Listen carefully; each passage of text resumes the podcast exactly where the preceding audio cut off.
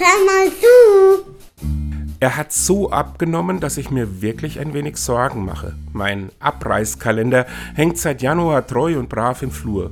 Am Anfang wölbten sich seine Blätter nach vorne wie ein kleiner Bauch, so prall gefüllt war er mit Tagen. Im Vorübergehen ein Blatt abzureißen gehört für mich zum morgendlichen Tagesritual.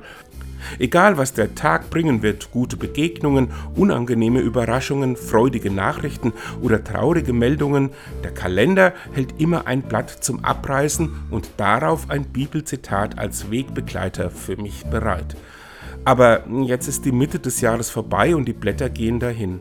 Der Kalender wird immer magerer, ein trauriger Anblick. Doch mit jedem vergangenen Tag werde ich reicher an Erfahrung. Und eine heißt, so zuverlässig wie der Kalender in diesem Jahr mein Begleiter ist, so zuverlässig bekomme ich seit Jahren zu Weihnachten von einem Freund wieder einen neuen Kalender geschenkt. Und tschüss.